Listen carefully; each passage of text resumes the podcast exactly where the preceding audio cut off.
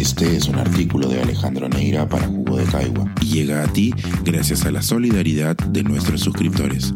Si aún no te has suscrito, puedes hacerlo en www.jugodecaigua.pe. Ahora puedes suscribirte desde 12 soles al mes. Cerebros y cráneos peruanos. El avance de la ciencia y el retroceso de la meritocracia.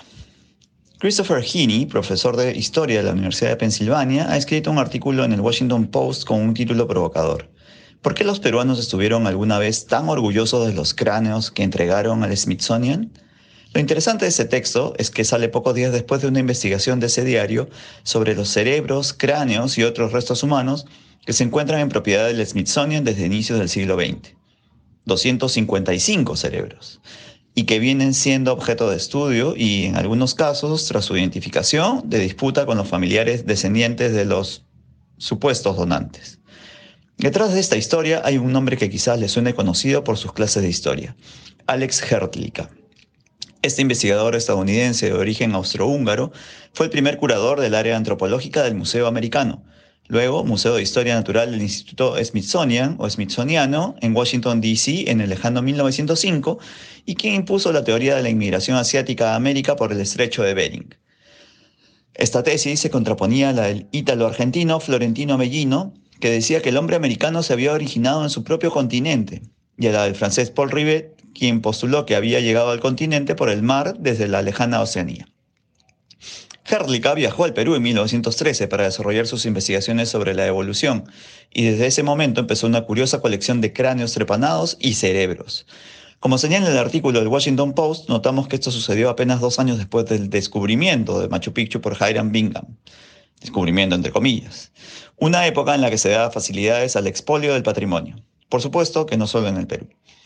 Hay algo extrañamente interesante en esto, que demuestra que incluso en las acciones bien intencionadas afloran los sesgos y las malas interpretaciones. Por un lado, se conoce que nada menos que el gran padre de la arqueología peruana, Julio César Tello, fue un orgulloso promotor de investigaciones en torno a los cráneos trepanados para demostrar el alto grado de tecnología alcanzado por las civilizaciones precolombinas mucho antes de los mayores desarrollos de la cirugía médica. Sin embargo, por el otro, Alex Herlica, quien fuera profesor de Tello en Harvard, utilizó los cerebros extraídos del Perú y luego de otros lugares de Europa, Asia y África para establecer sus postulados sobre la eugenesia y la superioridad de la raza caucásica. Esto en un tiempo en que la ciencia podía también ser sujeto de teorías de inspiración racista que, como se sabe, abonaron en el ideario del criminal nacional-socialismo alemán. Extrañas coincidencias. En su última novela, Extrañas, el notable escritor y guionista mexicano Guillermo Arriaga da cuenta de una época hacia finales del siglo XVIII en que la ciencia en Inglaterra no estaba muy alejada de las prácticas de la alquimia y la superchería.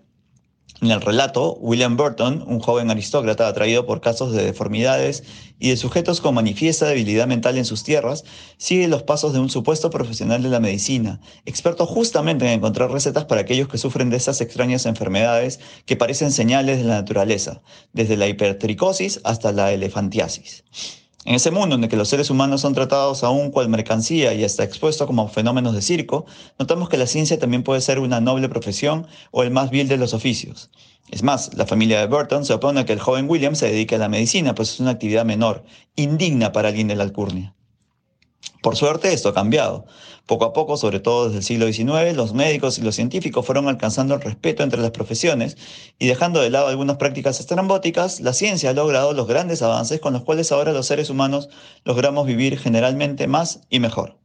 También, claro, como vimos en la reciente Oppenheimer y los muchos libros aparecidos sobre el personaje, gracias a la ciencia pudimos y podemos alcanzar altos niveles de horror y provocar muertes a escala medible con estadísticas, o transformar la naturaleza de tal manera que hoy palpamos modificaciones climáticas que parecen poner en riesgo la propia supervivencia de nuestra especie.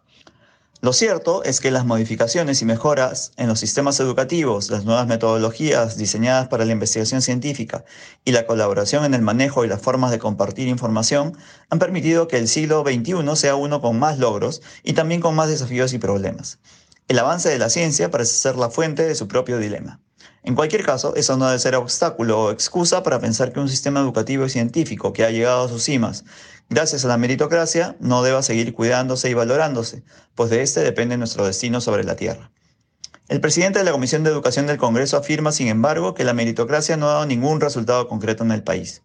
Queremos con la memoria de Julio Cetello, Pedro Paulet, Daniel Alcides Carrión y los miles de científicos que de distintas posiciones han ayudado a construir un mejor Perú y un mundo con más oportunidades.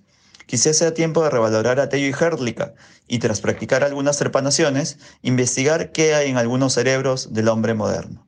LQQD, lo que queríamos demostrar.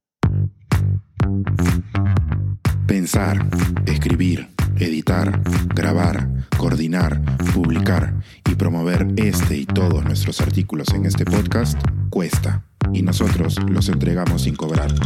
Contribuye en www.jugodecaigua.pe barra suscríbete y de paso envía como suscriptor nuestras reuniones.